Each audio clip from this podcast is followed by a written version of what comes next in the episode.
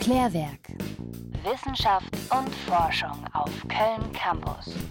19.07 Uhr hier auf der 100,0. Bis zu den Semesterferien ist es nicht mehr so lang und ich habe meinerseits bisher nur grobe Pläne. Aber bei meiner Recherche für diese Sendung habe ich ein spannendes Reiseziel ausgegraben, für alle, die vielleicht auch noch nicht genau wissen. Und zwar Pompeji, eine Stadt der Antike am Fuß des Vesuvs mit einer ja, einzigartigen Geschichte, an der der Vesuv maßgebliche Anteile hatte. Im Jahr 79 vor Christus äh, eruptierte der Vesuv nämlich und begrub die ganze Stadt unter Vulkanasche. Damals eine unglaubliche Katastrophe mit unzähligen Toten. Heute ist Pompeji, so muss man sagen, ein Glücksfall für die Archäologie.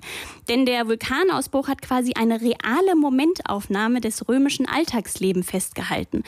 Erst ist das Ganze in Vergessenheit geraten und wurde dann Erst im 19. Jahrhundert unter dem Monarch Vittorio Emanuele II.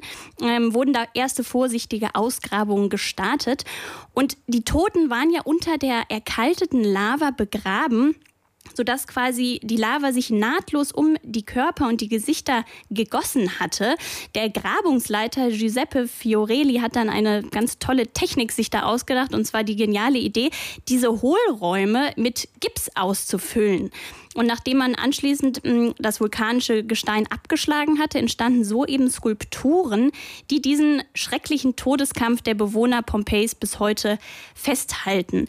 Mh, hm, nur bei wenigen der geborgenen Toten fanden sich übrigens ernsthafte Verletzungen. Die meisten Menschen scheinen in ihrem Gefängnis aus Lava erstickt zu sein. Nicht weniger schlimm.